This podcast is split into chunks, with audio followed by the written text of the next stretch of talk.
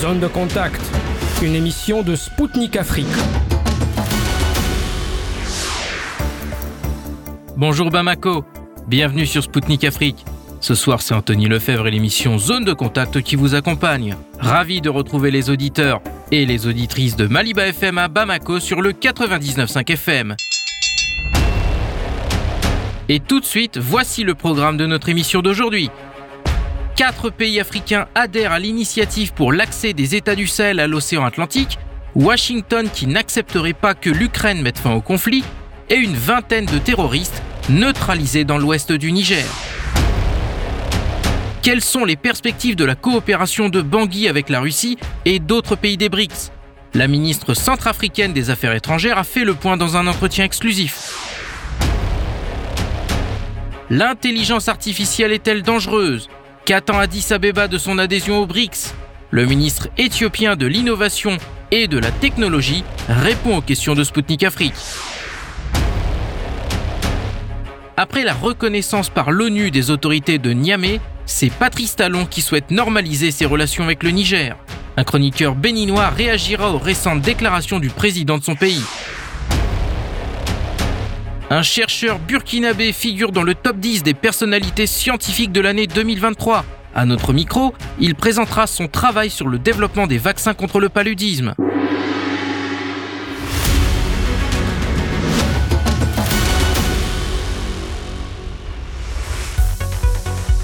Le Mali, le Burkina Faso, le Niger et le Tchad adhèrent à l'initiative internationale pour favoriser l'accès des États du Sahel à l'océan Atlantique.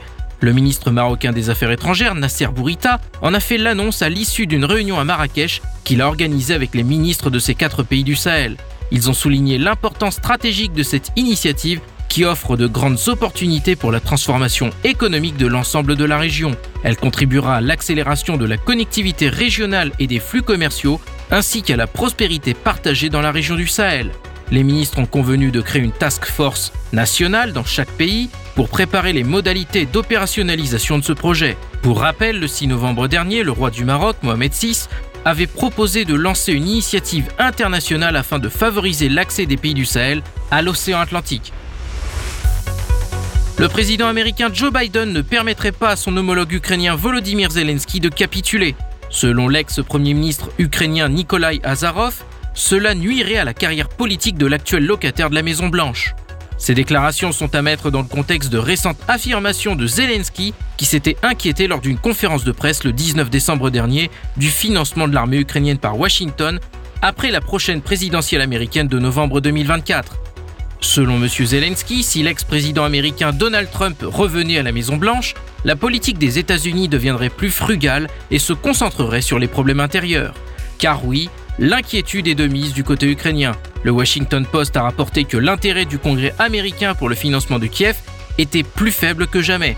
Toujours selon ce journal, la concurrence croissante d'autres priorités de sécurité nationale, y compris Israël et les problèmes à la frontière sud des USA, pourrait présager la fin de l'aide américaine à l'Ukraine. Pour rappel, Moscou a indiqué à plusieurs reprises qu'elle était prête à négocier, mais Kiev a voté une loi pour interdire tout pour parler en ce sens.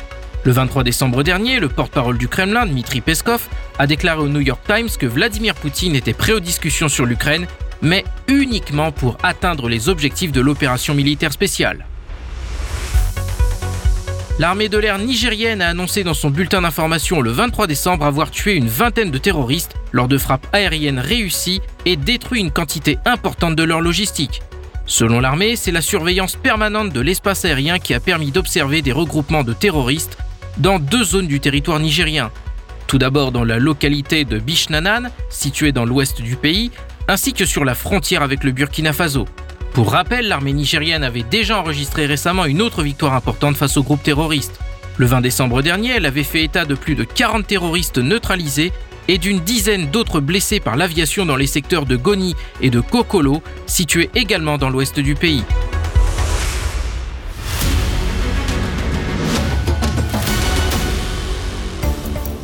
Mesdames, Messieurs, je vous rappelle que vous écoutez Spoutnik Afrique sur les ondes de Maliba FM, 99.5 FM à Bamako. Bienvenue si vous venez tout juste de nous rejoindre. La République centrafricaine est ouverte à la coopération avec les pays des BRICS. Bangui coopère déjà avec le groupe des 5 composée du Brésil, de la Russie, de l'Inde, de la Chine et de l'Afrique du Sud dans de nombreux domaines. Le futur siège des BRICS en Afrique centrale doit prochainement voir le jour dans le pays.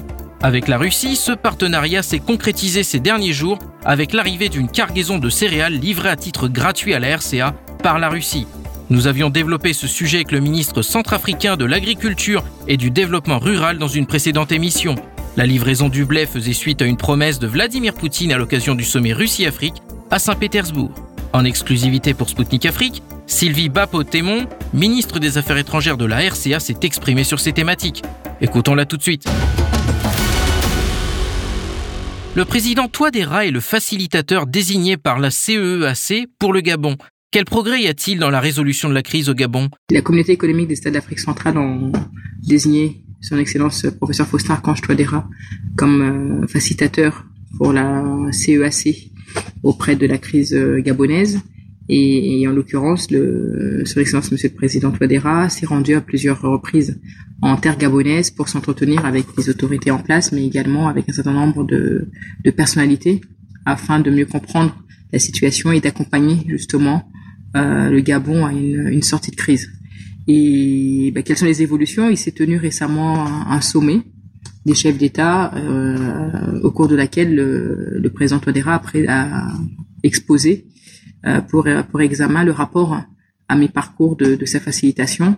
Et euh, lors de cette consultation, euh, cette conférence extraordinaire des chefs d'État de la communauté économique des États de l'Afrique centrale, euh, il a été félicité pour les actions qui ont été qui ont, qui ont, été menées. Et vous savez que dans le cadre de cette bah, de ce qui s'est passé en, en, août dernier au, au, Gabon, il y a eu la, la suspension de la du, de la République gabonaise au sein notre communauté, parce que c'est une règle juridique qui s'applique en, en, cas de, de, de, tout mouvement anticonstitutionnel. Donc le Gabon euh, a, a, eu cette, cette, cette sanction. Il y a eu d'autres sanctions euh, qui ont été mises en place, notamment là, avec euh, la, par ricochet la, la, la, délocalisation de, de sièges et euh, justement le sujet était à l'ordre du jour, donc de manière à ce que on voit comment les choses évoluent. Et la partie gabonaise, en tout cas les autorités gabonaises, ont présenté justement leur processus de, transition et de sortie de crise euh, qui se tient sur 18 mois avec la nécessité euh, de, de, la tenue d'un dialogue inter-gabonais pour euh, parler de la cause gabonaise et trouver justement euh, un consensus sur lequel ils vont pouvoir euh, avancer et sortir de cette crise. ce qui est important dans, la, dans, la, dans cette crise gabonaise, c'est qu'il faut retenir que oui, il y a eu un coup d'État, mais il n'y a pas eu d'effusion de, de sang. Et, et, donc, nous avons constaté dans, dans, dans, le cadre de cette euh, facilitation et dans le, le, le rapport que le président Touadéra a, a soumis à l'examen de ses, de ses pairs, euh, qu'il y avait quand même une, une quiétude qui, qui, qui, restait, et surtout que euh, cette, euh, cette crise est née surtout d'un de, de, de textes qui nécessitent d'être remis à plat, donc notamment la Constitution, mais également le Code électoral. Et c'est sur, sur quoi euh, les autorités gabonaises en place se sont engagées avec, dans, dans le cadre d'une discussion, d'un dialogue, d'une conférence, vous appellerez ça comme vous le souhaitez, mais dans le cadre d'une conférence euh, inter-gabonais, où les Gabonais vont se parler des sujets importants pour eux. Donc les choses, les choses, les choses avancent et euh, la, communauté des États de l'Afrique centrale, la CEAC, suit et le facilitateur suit et, et euh, est présent auprès de, des autorités pour les accompagner dans cette sortie de crise. Et pourquoi les sanctions de la CEAC envers le Gabon ne sont pas assez dures comme celles imposées par la CDAO au Niger et quelle est votre lecture de la situation en Afrique de l'Ouest? Vous savez que nous avons en Afrique en général euh, eu un certain nombre de mouvements anticonstitutionnels, mais ce qui est important, c'est de ne pas généraliser les choses, mais de prendre les choses cas par cas. Euh, chaque cas, même si c'est un coup d'État, en effet, mais chaque cas est différent, et c'est pour ça que c'est surtout dans l'approche qu'il faut arriver à être, euh, à marquer une solidarité, parce que quand dans un pays les choses vont mal, ça veut dire qu'il y a un souci et notre devoir, hein, en tant que partenaire, en tant que pays frère, pays ami ou appartenant à une même communauté, c'est d'aller au chevet de ce pays et comprendre ce qui se passe.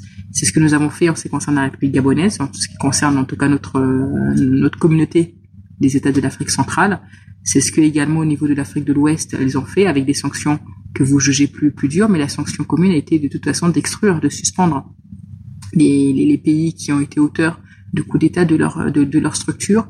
Ensuite, il y a eu dans le cadre de la différence avec l'Afrique centrale et l'Afrique de l'Ouest, c'est qu'il y a eu des sanctions économiques qui d'ailleurs, parce que les sanctions ne sont pas forcément une solution, et nous avons vu que ces sanctions économiques n'ont pas eu les résultats escomptés et, ce qui est important, je, je pense, pour euh, éviter justement qu'il y ait des interprétations par vous, notamment les journalistes, du deux poids deux mesures ou des, des, des procédures qui sont diverses, c'est que d'un point de vue juridique, la sanction unanime et, euh, et, harmonieuse de tous, c'est de dire bah, nous suspendons parce que nous avons des textes qui régissent nos communautés et qu'un État qui a fait l'objet d'un coup d'État ne peut plus venir avoir droit de vote ou avoir droit de décision de notre communauté parce qu'il faut qu'il revienne à l'ordre constitutionnel qui lui permet d'être totalement légitime au sein de notre communauté. Donc certes, euh, il y a des sanctions plus dures et ça, je, si je peux me permettre, c'est d'appeler justement à, avoir une approche qui soit une approche beaucoup plus cohérente et une approche qui soit plutôt euh, d'être en appui ces pays parce que aucun pays n'est à l'abri euh, de mouvements. La République centrafricaine aussi a eu euh, beaucoup de soubresauts et, et de ce fait, je peux vous dire qu'il est important de savoir que nous avons des pays frères, des pays amis qui sont là en soutien et ces sanctions, il doit y avoir, il faut que ces sanctions soient mesurées et soient euh, unanimes à l'ensemble, réfléchies au cas par cas, et non pas pour. Euh, il faut surtout pas aussi euh, associer le, individualiser les choses parce qu'un État reste un État. Et notre devoir en tant que communauté, c'est de soutenir nos États, nos États membres, parce que chacun de ces États, que ce soit le Niger ou le Gabon, appartiennent et restent malgré leur suspension, parce qu'il s'agit bien d'une suspension, mais pas de, ils n'ont pas été rejetés donc cette suspension doit rester de l'ordre de la suspension, de manière à ce qu'on puisse trouver des solutions pour euh, raccorder les choses, en tout cas pour aider nos, les peuples frères et les pays frères. La Russie s'est dite prête à approvisionner six pays africains dont la RCA en céréales directement à titre gratuit. Le premier lot est déjà arrivé au port de Douala. Est-ce que Bangui attend cette aide? Et si oui, comment cela va-t-il être partagé pour le bien-être de la population? Oui, nous avons lors du sommet des BRICS euh, eu cette, de, cette bonne nouvelle que la République centrafricaine faisait partie des six pays qui ont été euh, désignés par euh, la Fédération de la Russie pour être bénéficiaires de ce don en céréales. C'était aussi une occasion renouvelée de d'exprimer à nouveau les remerciements au président russe, son Excellence Vladimir Poutine, et au peuple également russe pour cette pour cet appui à, une aide est une aide. Nous ne disons pas non. Euh, nous sommes dans, les dans, dans, dans, le cadre des procédures pour pouvoir justement euh, acquérir ce. Les, le premier lot est arrivé à, à Douala. Maintenant, le ministère de l'Agriculture est en charge de faire le suivi de, de tout cela et je sais que les, les choses avancent. Euh, la quantité est assez importante. Euh, donc il nous faut prendre des mesures. Vous savez que nous, nous sommes un pays enclavé. Nous dépendons également des voies routières et de toute la partie euh, en ce qui concerne les livraisons de choses en, en, en masse du Cameroun. Donc euh, nous avons un certain nombre de démarches à, opérer avec euh, la partie camerounaise. Les choses sont en cours de manière à ce que bah, le, les bénéficiaires de ce, de ce don puissent euh, y avoir accès très rapidement. Je ne pourrais pas rentrer dans, le, dans, le, dans les détails parce qu'il s'agit encore des discussions qui sont en cours, des, des, des procédures euh, que le, le, ministre de l'Agriculture est en train de mener. Euh, je sais que les choses vont bon train, donc les, vous aurez des, des, des nouvelles assez, assez fraîches très, très prochainement. Et aussi, prévoyez-vous d'autres demandes de ce genre pour la population qui traverse des moments difficiles? Moi, en tant que ministre des Affaires étrangères, je dirais qu'il il nous faut sortir de, de l'aide. Il nous faut rentrer dans un cadre de coopération économique gagnant-gagnant, dans lequel la République centrafricaine a des atouts, des potentialités à proposer à la Fédération de la Russie, et pour lequel, en contrepartie, la Fédération de la Russie a aussi euh, des atouts, des compétences, des expertises dans un certain nombre de domaines dont elle pourrait faire bénéficier la République centrafricaine.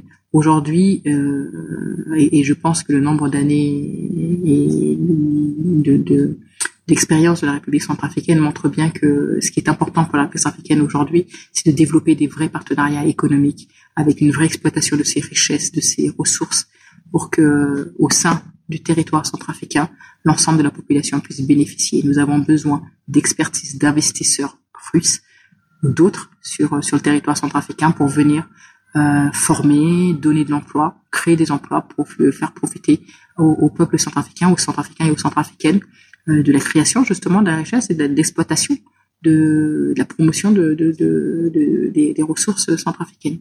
Et c'est en cela que je fais appel à la Fédération de la Russie pour venir nous faire bénéficier dans, dans le domaine des, des, des, BTP, dans les domaines des infrastructures, dans les domaines euh, que ce soit miniers, dans le domaine de l'éducation, dans les domaines technologiques, voilà, nous avons, euh, nous sommes un pays euh, qui avons beaucoup de choses à, à, offrir à, à, nos partenaires et chaque partenaire, dont la Fédération de la Russie, a aussi beaucoup de choses à, offrir. Le, le, la Russie est en partenariat avec d'autres pays.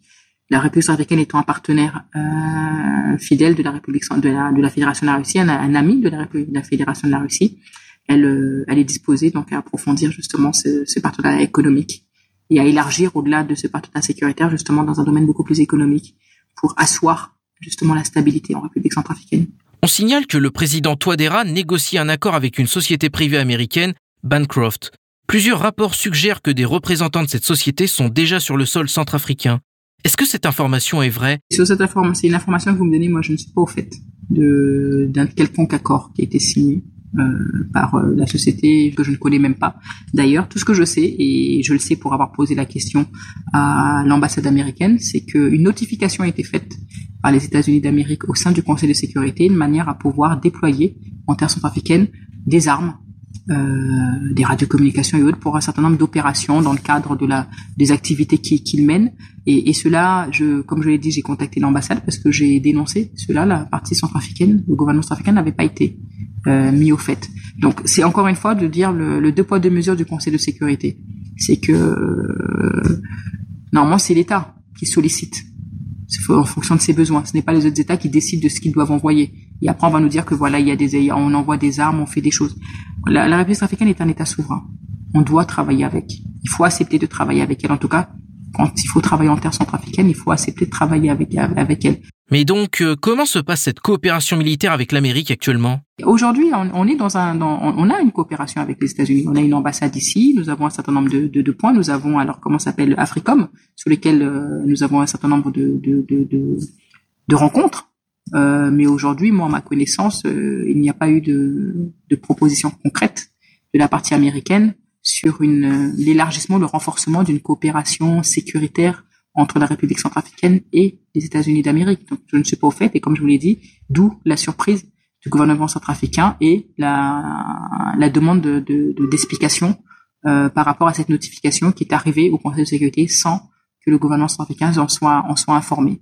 Donc, on, aimerait, on souhaiterait euh, savoir le pourquoi, parce que, comme vous l'avez dit, nous avons un certain nombre de partenariats, et contrairement à ce que l'on dit, ces partenariats ont été totalement transparents quand euh, les deux ministres de la Défense ont signé l'accord de coopération sécuritaire, la RCA et la Russie, ça n'a pas été fait euh, dans un coin seul, ça a été fait devant la presse, ça a été communiqué. Tout le monde, tout le monde a été, a été informé. Quand il y a des déplacements qui sont, qui sont faits de part et d'autre en terre centrafricaine ou en, en terre, euh, en terre russe, c'est fait de manière totalement transparente.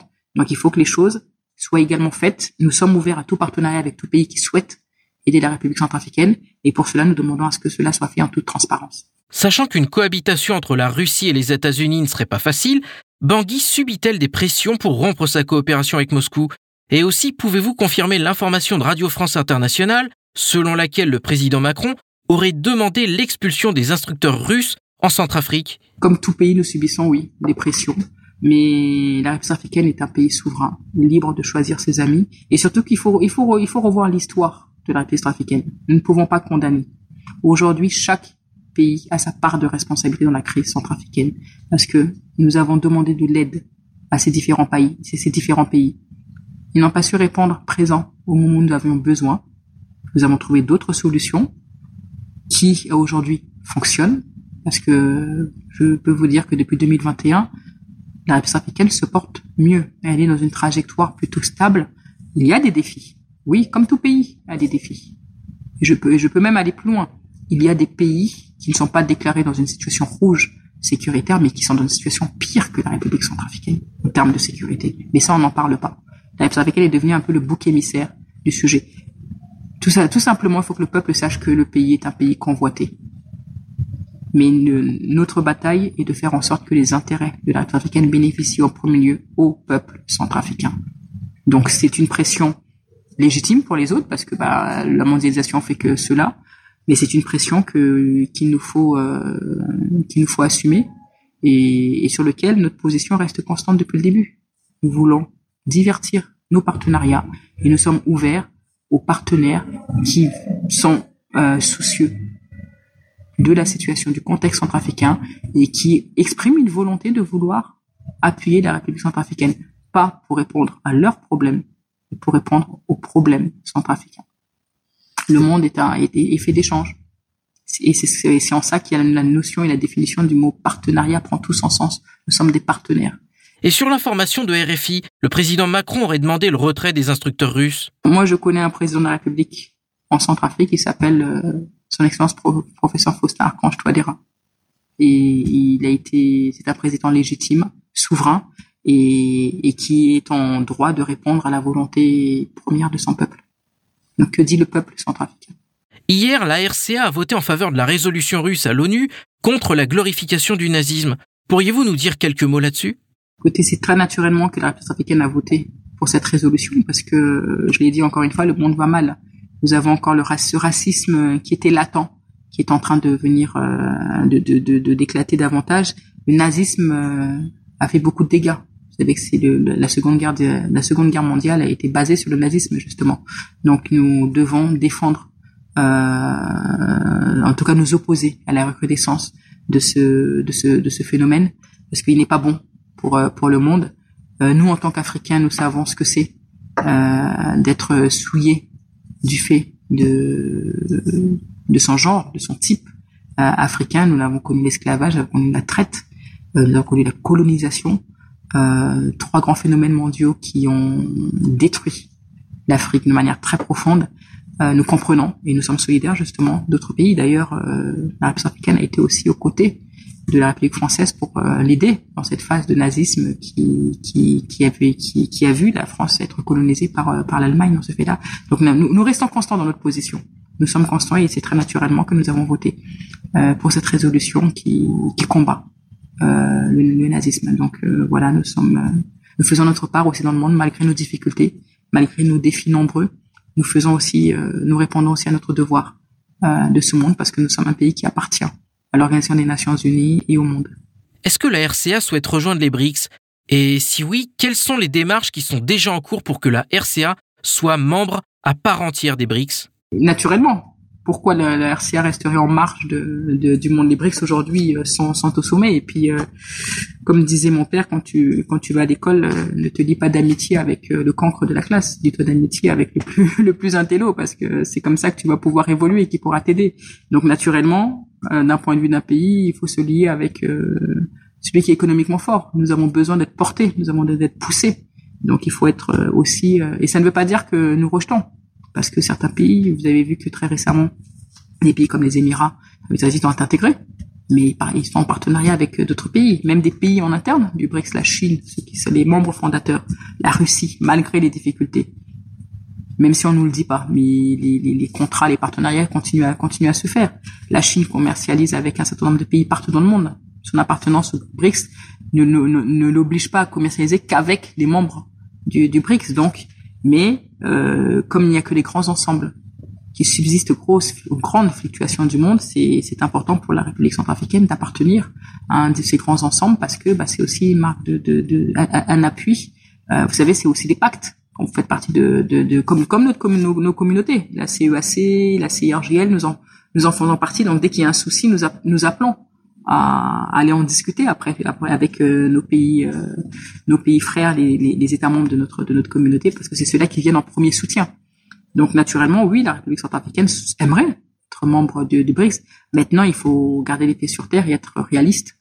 Est-ce que la République centrafricaine répond? Parce qu'il y a un certain nombre de critères aussi au sein des BRICS est-ce que la République centrafricaine répond à ces critères à aujourd'hui non mais elle va s'atteler à pouvoir justement et c'est tous les efforts qu'elle mène à aujourd'hui pour pouvoir être un pays euh, euh, sorti de ses de ses cendres, un pays qui soit respecté, un pays qui a du potentiel mais qui doit être exploité parce que la République africaine économiquement est un pays qui doit être fort. Il n'est pas normal que, ce, que la République centrafricaine soit aujourd'hui euh, un pays euh, que la République centrafricaine aujourd'hui soit un pays euh, faible.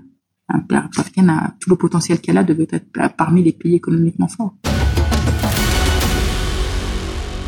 C'était Sylvie Baipotémon, ministre des Affaires étrangères de la RCA, en exclusivité pour Sputnik Afrique.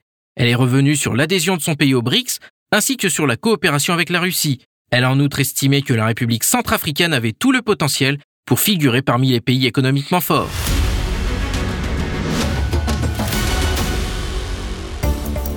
Mesdames, Messieurs, je vous confirme que vous écoutez Spoutnik Afrique sur les ondes de Maliba FM, 99.5 FM à Bamako.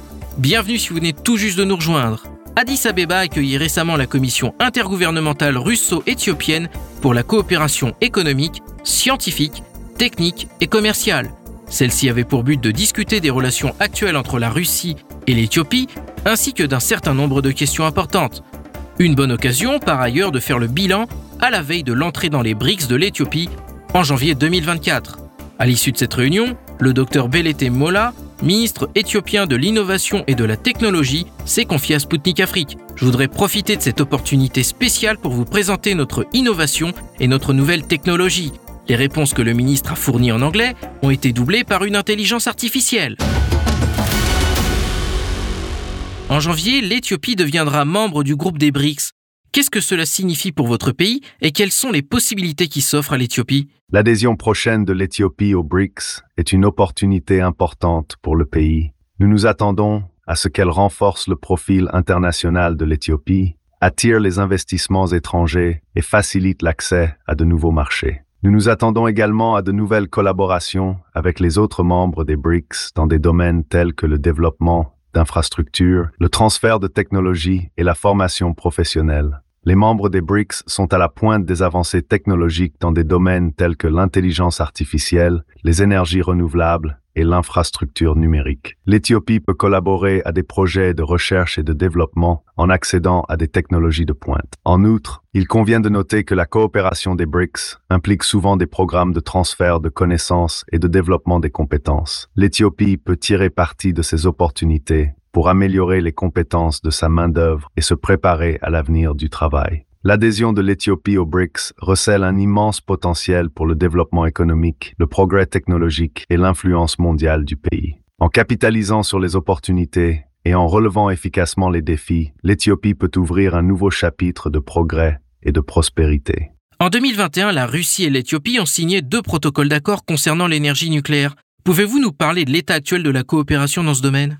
En 2021, la Russie et l'Éthiopie ont signé deux protocoles d'accord pour collaborer sur les applications pacifiques de l'énergie nucléaire. Ces protocoles visent à mettre en place un programme d'éducation et de formation nucléaire en Éthiopie, ce qui pourrait impliquer la création d'un centre de sciences et de technologie nucléaire. Les protocoles d'accord visaient également à promouvoir la compréhension et l'acceptation de l'énergie nucléaire par le public éthiopien, en répondant aux préoccupations et à la désinformation. Les protocoles d'accord ont jeté les bases d'une coopération future. En juillet 2023, la Russie et l'Éthiopie ont signé une feuille de route pour le développement de la coopération dans le domaine de l'énergie nucléaire pacifique. Cette feuille de route décrit les étapes spécifiques pour étudier la faisabilité de la construction d'une centrale nucléaire en Éthiopie, ainsi que pour établir un centre de sciences et de technologie nucléaire. Les deux pays ont organisé des visites techniques et des séminaires afin d'échanger leurs connaissances et leur expertise en matière de de technologie nucléaire. Des groupes de travail spécialisés ont été créés pour discuter sur les aspects techniques de la mise en œuvre des protocoles d'accord. L'année 2023 a été celle de l'intelligence artificielle qui a pénétré de nombreuses sphères d'activité dans le monde. Vladimir Poutine l'a comparé à la technologie nucléaire civile transformée en arme nucléaire. Pensez-vous que l'intelligence artificielle soit un bien ou un mal? La comparaison faite par le président Vladimir Poutine entre l'intelligence artificielle et la technologie nucléaire est une analogie fascinante. L'intelligence artificielle, comme la technologie nucléaire, a des applications à la fois utiles et dangereuses. Ce contraste met en évidence la double nature de l'intelligence artificielle. Elle peut favoriser l'innovation et le développement de l'humanité tout en présentant des risques considérables si elle est exploitée ou développée sans des considérations éthiques, des règles et des garanties appropriées. Pour maximiser le potentiel positif de l'intelligence artificielle tout en évitant les menaces qu'elle représente, l'accent doit être mis sur un développement responsable, une utilisation éthique et une gouvernance efficace. C'étaient les réponses du docteur Belete Mola, ministre éthiopien de l'innovation et de la technologie. Il a livré à Sputnik Afrique ses impressions à l'issue de la commission intergouvernementale russo-éthiopienne pour la coopération économique, scientifique, technique et commerciale organisée récemment à Addis Abeba. Et notre intelligence artificielle qui avait doublé ses réponses en français a présenté l'une de ses vertus, celle de favoriser la compréhension entre les peuples.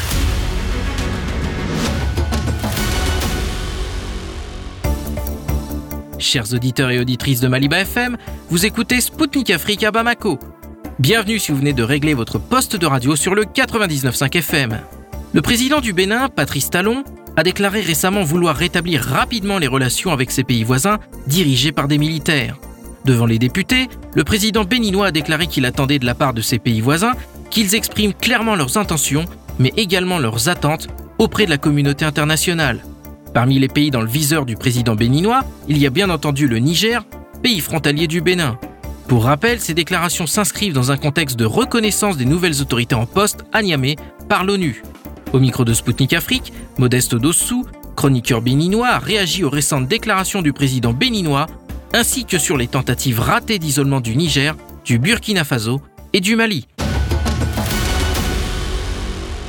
Ayant été très engagé dans l'option militaire évoquée comme possible solution pour rétablir le président Bazoum, le président du Bénin, Patrice Talon, a exprimé ce jeudi sa volonté de normaliser rapidement ses relations avec les pays où les coups d'État sont intervenus, dont en premier lieu le Niger.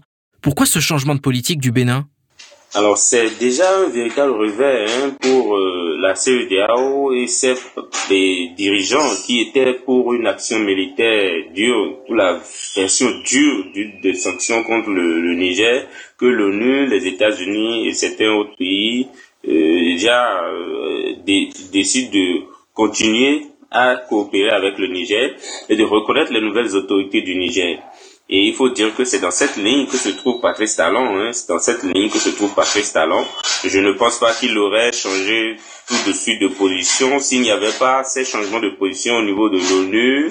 Et si, surtout au niveau du dernier sommet de la CEDEAO, les chefs d'État ne s'étaient pas euh, rendu compte qu'il fallait nécessairement euh, donner une chance à la transition euh, et laisser tomber la ligne du genre. Il faut une intervention militaire pour déloger les, soldats au pouvoir. Donc je pense que le fait pour l'ONU déjà et les États-Unis, c'était autre puissance de reconnaître la légitimité des chefs d'État est un échec pour ceux qui pensent que le Niger, avec les sanctions et avec la, fermeture des frontières et autres, allait être un pays isolé. Et je pense que c'est comme ça.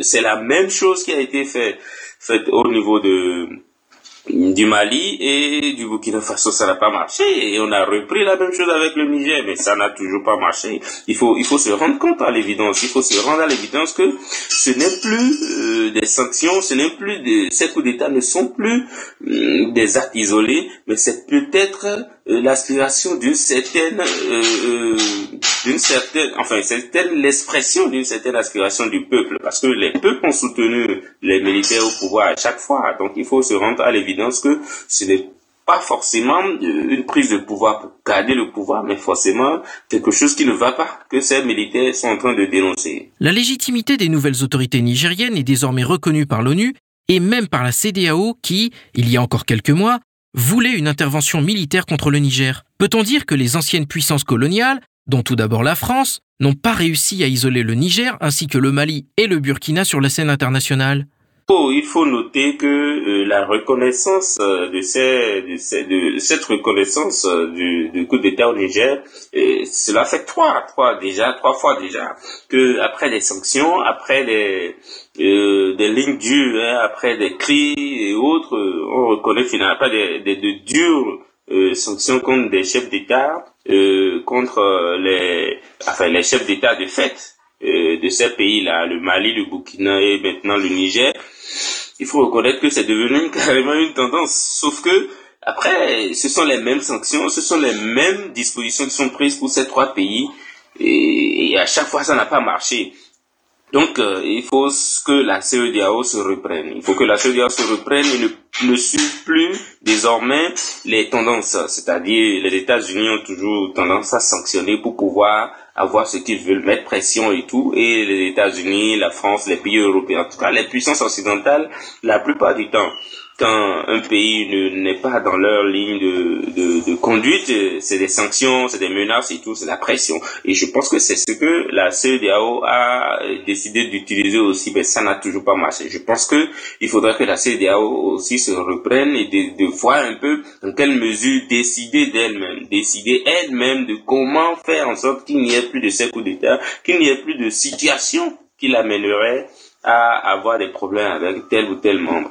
Euh, ce serait le mieux pour la CDAO au lieu de suivre. Malheureusement, c'est comme ça. La CDAO suit euh, ce qui est fait par les puissances occidentales ou carrément la CDAO écoute plus ces puissances occidentales que euh, cette peuple. La CDAO ne se comporte pas réellement comme une CDAO des peuples, mais plutôt une CDAO de dirigeants euh, qui ont une certaine vision euh, du, du, monde, une certaine vision de, de du développement qui n'est pas celle euh, des peuples. Donc je pense que c'est ce que la CEDEAO doit faire, sinon les sanctions, euh, les lignes dues ne, ne marchent, les pressions, les menaces ne marchent pas. On a vu ça dans trois pays ou quatre pays euh, où les coups d'État ont, ont eu lieu.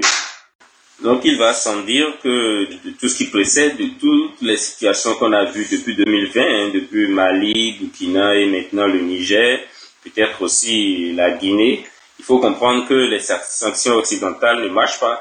Il faut comprendre que les tentatives d'isoler les pays, surtout les pays du Sahel, pour qu'elles reviennent dans de meilleurs sentiments en, en, ce qui concerne les pays occidentaux surtout, n'ont pas marché. Quand on, quand on prend le Mali et le Burkina qui ont décidé de changer de partenaire ou plutôt de multiplier le, les partenariats avec d'autres pays qui ne sont pas des pays occidentaux, on a vu comment euh, la pression a été assez rude sur ces pays-là pour qu'ils renoncent. La communication autour de ces partenariats, surtout, euh, la communication négative des médias occidentaux, malheureusement, de nos confrères occidentaux.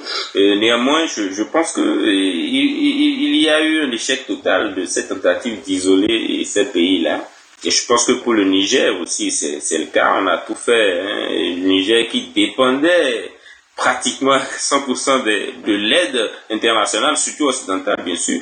Et ces, ces, ces aides-là ont été entretenues entretenu. On a tout fait pour que le Niger ne, ne fasse rien de lui-même euh, sans l'aide occidentale. Malgré les sanctions, euh, les autorités nigériennes continuent de diriger le pays. La population est assez résiliente malgré les difficultés, il y a des difficultés, beaucoup de difficultés liées aux sanctions. Ça fait mal, très mal au Niger. Mais je pense que aujourd'hui, les peuples africains, à travers le Niger, le Mali et le Burkina, ont compris qu'il faut avancer par soi-même pour être libre. Et je pense que euh, c'est vrai que tout n'est pas rose, c'est difficile, mais je pense que ces peuples ont compris quand même qu'il faut faire un minimum de sacrifices pour avancer pour la liberté et pour se libérer du joute. Et comment voyez-vous cette reconnaissance des nouvelles autorités militaires des trois pays sahéliens sur le plan géopolitique? Est-ce une nouvelle tendance? Et comment ces événements peuvent impacter les pays sahéliens et ouest-africains? La volonté affichée du président béninois de renouer avec euh, euh, le Niger, de rétablir les bonnes relations avec le Niger est une très bonne chose pour euh, le pays déjà, pour la population béninoise et aussi, pour le Niger. Et cela va faire revivre les bonnes relations qu'il y a toujours eu entre le Niger et le Bénin depuis toujours. Donc, euh, je pense que c'est une très bonne chose. Cependant, on peut toujours comprendre que cela pourrait ne pas être forcément ce que veut euh, ce que veulent d'autres euh, d'autres pays, hein, d'autres puissances éventuellement, parce qu'en réalité, plus ces pays de la sous-région sont divisés, plus ces pays euh, ne peuvent pas s'entraider et euh, trouver les solutions aux problèmes de sécurité, de, paix et de développement. Il faut aussi noter que la position de Patrice Talon va directement euh, dans le même sens que la CEDEAO qui est en train de revoir sa position radicale que le président Patrice Talon a soutenue euh, dans le temps, était faisait partie des premiers à parler de euh, l'intervention militaire de la CEDEAO pour euh, déloger les militaires après le coup d'État contre Mohamed Bazoum.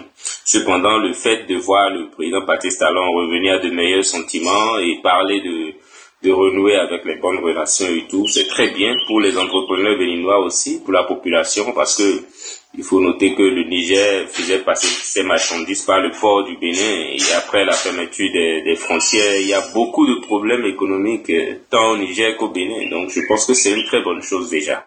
La lutte contre l'insécurité provoquée par des groupes armés illégaux est un aspect important des évolutions politiques qui ont eu lieu au Mali, au Burkina et au Niger.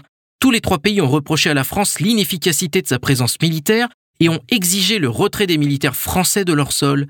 Ces derniers mois, les trois États sahéliens ont annoncé plusieurs succès dans la lutte contre les terroristes, dont la reprise de Kidal par les FAMA.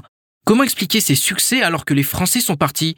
Les nouvelles autorités se montrent-elles plus efficaces dans la lutte contre l'insécurité selon vous? Je pense euh, qu'en parlant de, déjà des erreurs de la CEDAO hein, qui ne fait que prendre des sanctions, il faudrait déjà que la CEDEAO aille euh, au fond de la situation de pourquoi est-ce qu'il y a tant de coups d'État et dans la même région. Je pense que déjà il faut se rendre à l'évidence que c'est la question sécuritaire. quand par exemple au Niger, la dernière fois, le, les, auteurs du coup d'État parlaient de la question sécuritaire, la CEDEAO euh, suivait carrément la politique de, ou plutôt la position de certains pays puissances occidentales qui disaient que c'était des euh, comment dire, euh, c'était des arguments farfelus, ce n'était pas des arguments euh, euh normalement euh, utilisables pour le coup d'État, que le Niger paraissait stable, ou certains disaient même que le Niger était stable de façon sécuritaire, mais que la sécurité était maîtrisée. Mais je pense que c'est tout faux. On, a, on sait tout ce qui se passe dans ces trois pays-là. Et à chaque fois, les attaques se, faisaient dans la zone dite des trois frontières, Mali, Niger, Burkina Faso. Toujours plusieurs attaques ont eu lieu là, et c'est toujours les mêmes endroits. Au-delà de là, il y a beaucoup d'attaques qui ont eu lieu au Niger, beaucoup d'attaques qui ont lieu au Niger. De toute façon, il faut dire que euh, après que certaine, une certaine puissance euh, a été chassée de, du Mali et du Burkina Faso, euh, il a fallu quand même utiliser la communication pour dénigrer ce pays, pour montrer que la présence européenne, occidentale, française, américaine était nécessaire pour que le Sahel retrouve la sécurité. Mais quand on va un peu plus loin, euh, la sécurité au Sahel, il y avait à peine quelques attaques euh, au, Sahel avant que les Européens, les Américains et, tout n'arrivent et ne fassent euh, je ne sais quoi au Sahel, mais aujourd'hui, il y a tellement d'attaques au Sahel qu'on se demande, mais qu'est-ce qu'ils ont fait en dix ans véritablement? Ça, c'est pour les Français et les, les Européens qui sont venus pratiquement se balader parce qu'en dix ans, c'était un échec total. Les différentes forces, Barkhane, Takoubas, euh, je ne sais pas trop, euh, c'était carrément, carrément un échec, un échec cuisant. Parce que non seulement le terrorisme a augmenté, mais le terrorisme s'est étendu vers d'autres pays, même vers les pays côtiers, comme le Bénin par exemple.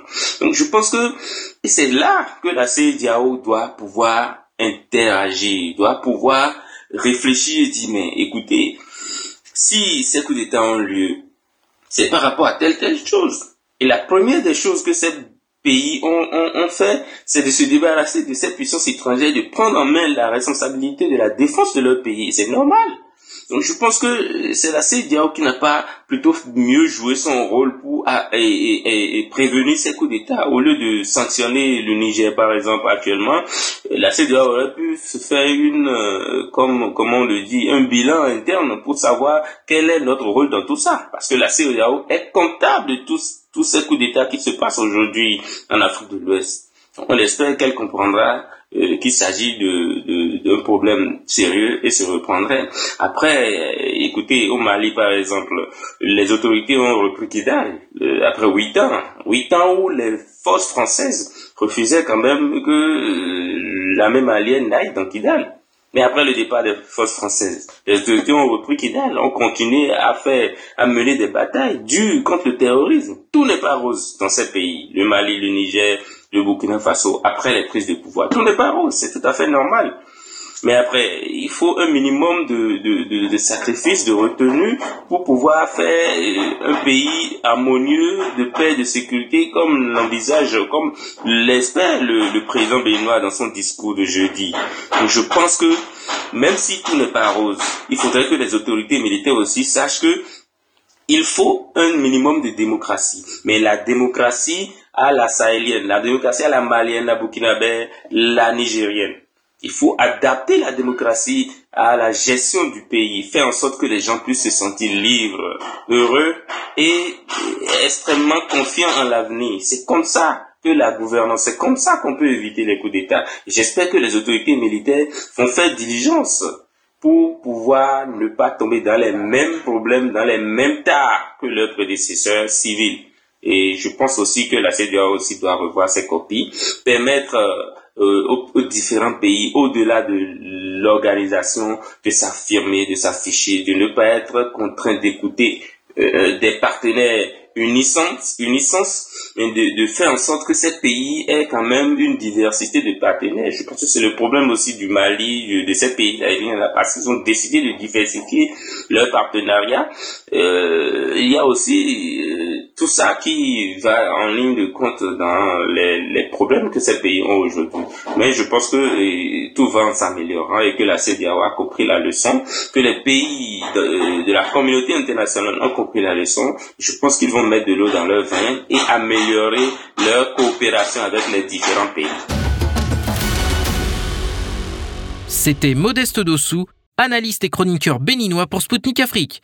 Il est revenu sur les récentes déclarations du président béninois qui souhaite normaliser ses relations avec le Niger, ainsi que sur les tentatives ratées d'isolement de Ouagadougou, Bamako et Niamey.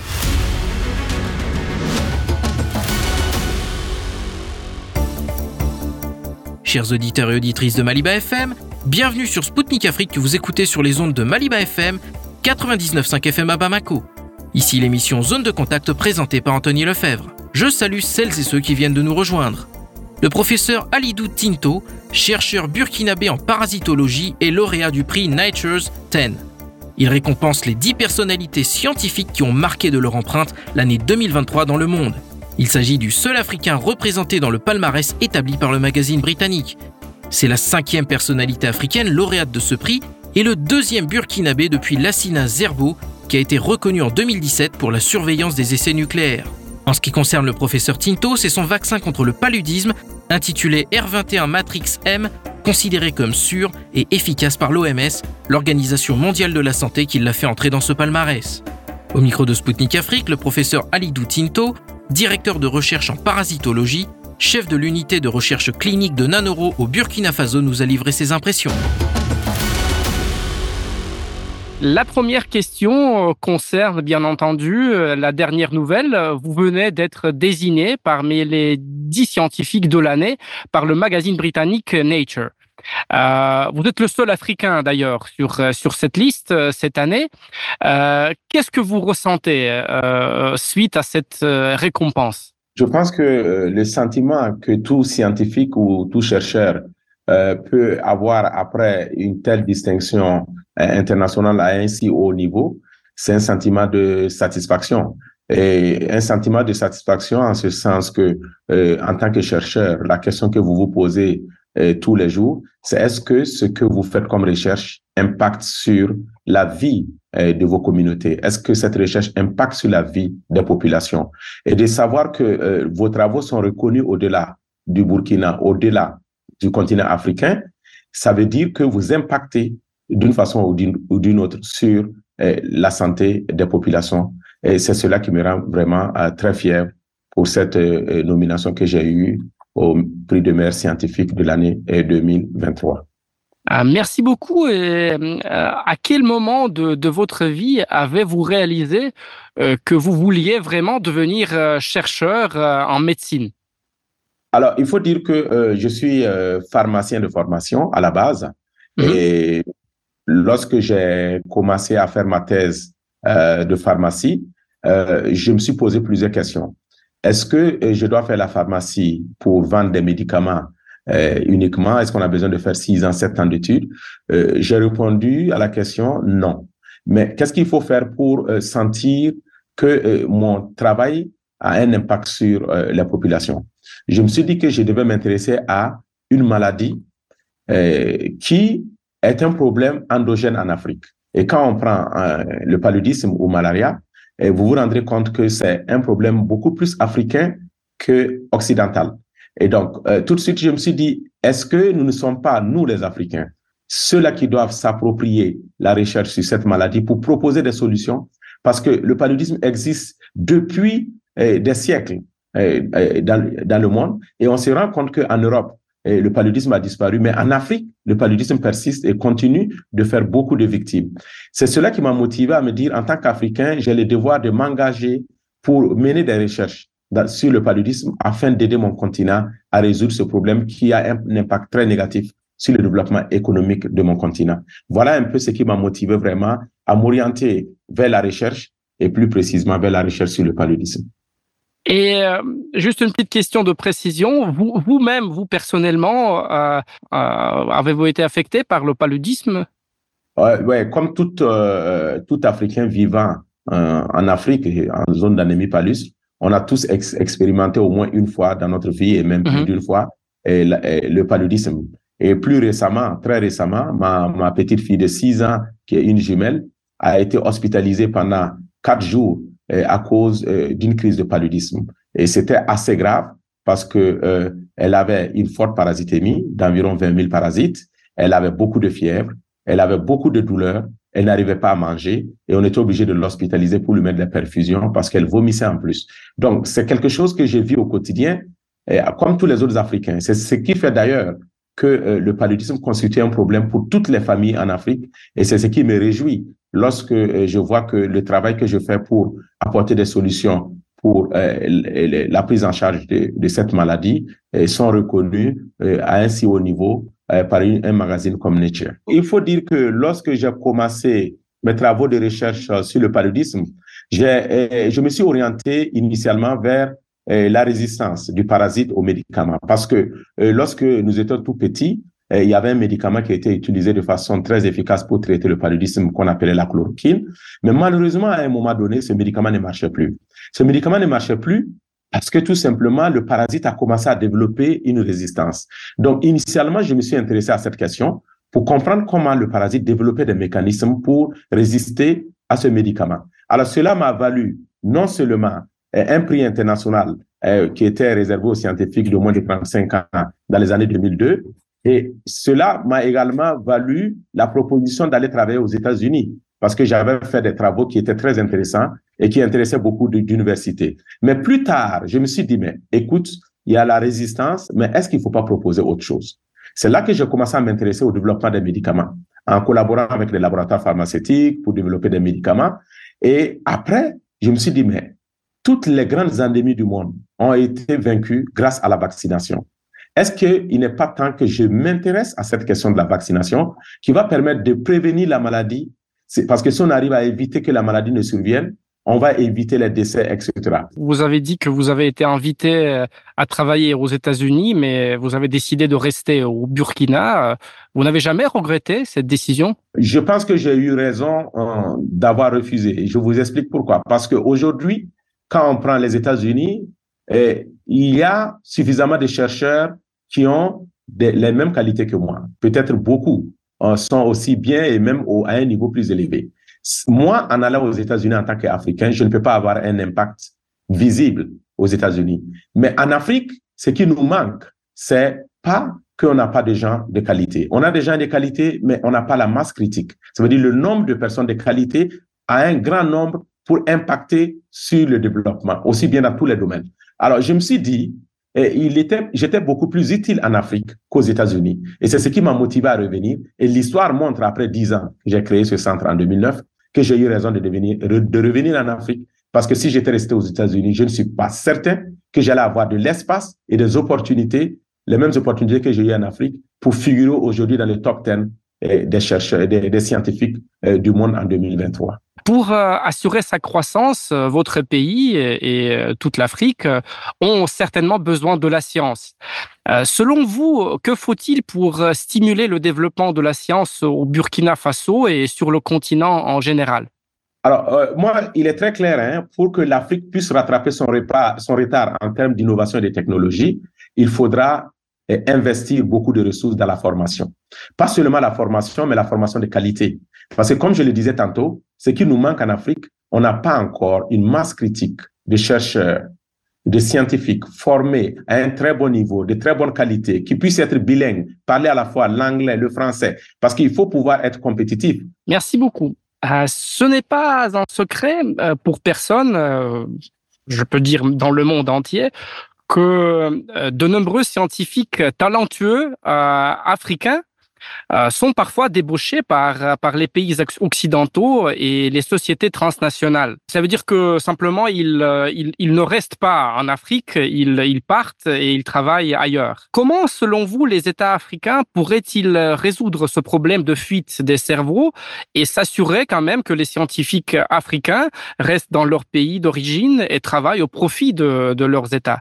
Alors, je pense que ce que vous dites euh, est quelque chose de très important et c'est également une réalité. La preuve, c'est moi-même. Quand j'ai fini ma thèse, j'ai eu deux propositions pour travailler en Europe et aux États-Unis. Ça prouve que lorsque il y a euh, des hommes de bonne qualité, on a besoin de les attirer ailleurs. Et je peux comprendre, parce que tous les pays, tous les continents veulent les meilleurs. Donc, il appartient aux dirigeants africains, au gouvernement africain, aux États africains, de prendre conscience que s'ils ne créent pas les conditions pour permettre à leurs chercheurs de s'exprimer, ils vont aller ailleurs. Et moi, je comprends que ces chercheurs aillent ailleurs lorsqu'ils ne trouvent pas les moyens d'expression sur leur continent.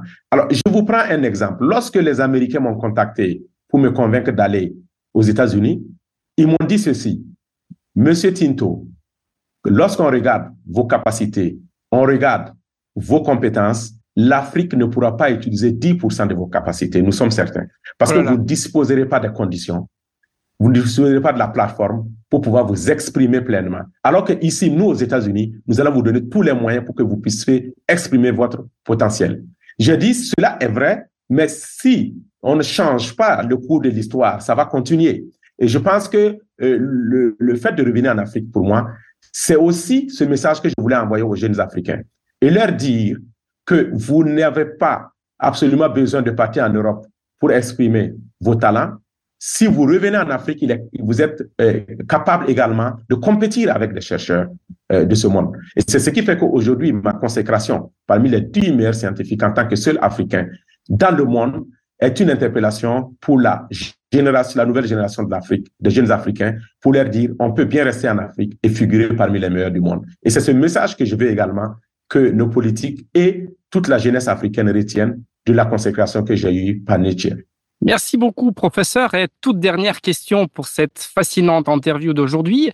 Euh, de nombreux diplômés d'universités soviétiques et russes maintenant euh, travaillent en Afrique. Comment évaluez-vous la coopération entre nos pays, je veux dire le, Burkina Faso et la Russie, euh, dans votre domaine de compétences et dans d'autres domaines scientifiques? Et voyez-vous un potentiel de développement euh, dans cette question? Alors, je, dirais oui. Je me rappelle que quand euh, j'étais plus jeune, euh, j'ai eu des enseignements euh, par des experts russes. Par exemple, mon professeur euh, de chimie était un russe, mon professeur de physique était un russe. Mais c'était à un moment où le Burkina politiquement entretenait de très bons rapports avec la Russie sous le régime de Thomas Sankara qui était la révolution. Mais après, je pense que cette coopération s'est malheureusement effritée et pour euh, ne plus exister. Ce qui est dommage parce que lorsqu'on regarde la Russie aujourd'hui, eh, quoi qu'on dise, c'est eh, l'une des plus grandes puissances de ce monde. Et ça veut dire que euh, les scientifiques burkinabés ont beaucoup attiré euh, de la science russe. Et quand on repart dans l'histoire, nous avons beaucoup de scientifiques avec qui je travaille aujourd'hui qui ont été formés en Russie, que ce soit dans le domaine de la médecine, de la chimie, de la, de, de, dans le domaine vétérinaire. Alors, c'est vrai que euh, avec la nouvelle, dynamique qui est en train euh, de se construire euh, depuis bientôt un an, j'espère je, que cette dynamique qu'on a connue quand on était beaucoup plus jeune, avec le soutien des experts russes, va permettre à l'Afrique progressivement d'arriver à une souveraineté. Parce que notre objectif, ce n'est pas, c'est pas d'avoir une assistance permanente des scientifiques occidentaux, y compris la Russie, mais c'est de faire en sorte qu'un transfert de technologies soit fait dans ces, de, ces pays qui sont déjà en avance sur le Burkina, de sorte à ce que progressivement le Burkina puisse, dans 10 ans, dans 15 ans, avoir une autonomie et, et, et coopérer de façon égale, gagnant-gagnant hein, avec euh, justement ces scientifiques qui viennent de la Russie ou euh, d'ailleurs dans le monde, de telle sorte à ce que euh, l'Afrique puisse tirer le meilleur profit également de cette coopération scientifique. C'était le professeur Alidou Tinto, directeur de recherche en parasitologie, chef de l'unité de recherche clinique de Nanoro au Burkina Faso pour Sputnik Afrique. Il nous a livré ses impressions suite à son entrée dans le palmarès des 10 personnalités mondiales de l'année 2023 dans le domaine scientifique, décerné par un magazine britannique. Mesdames, Messieurs, Spoutnik Afrique rend l'antenne à Maliba FM. Moi, Anthony Lefebvre, je vous donne rendez-vous très vite pour un prochain numéro de mon émission. Je vous invite à consulter notre site internet et à vous abonner à notre page Telegram Spoutnik Afrique officielle pour suivre l'actualité africaine et internationale en temps réel. D'ici là, portez-vous bien et à bientôt. Zone de contact, une émission de Spoutnik Afrique.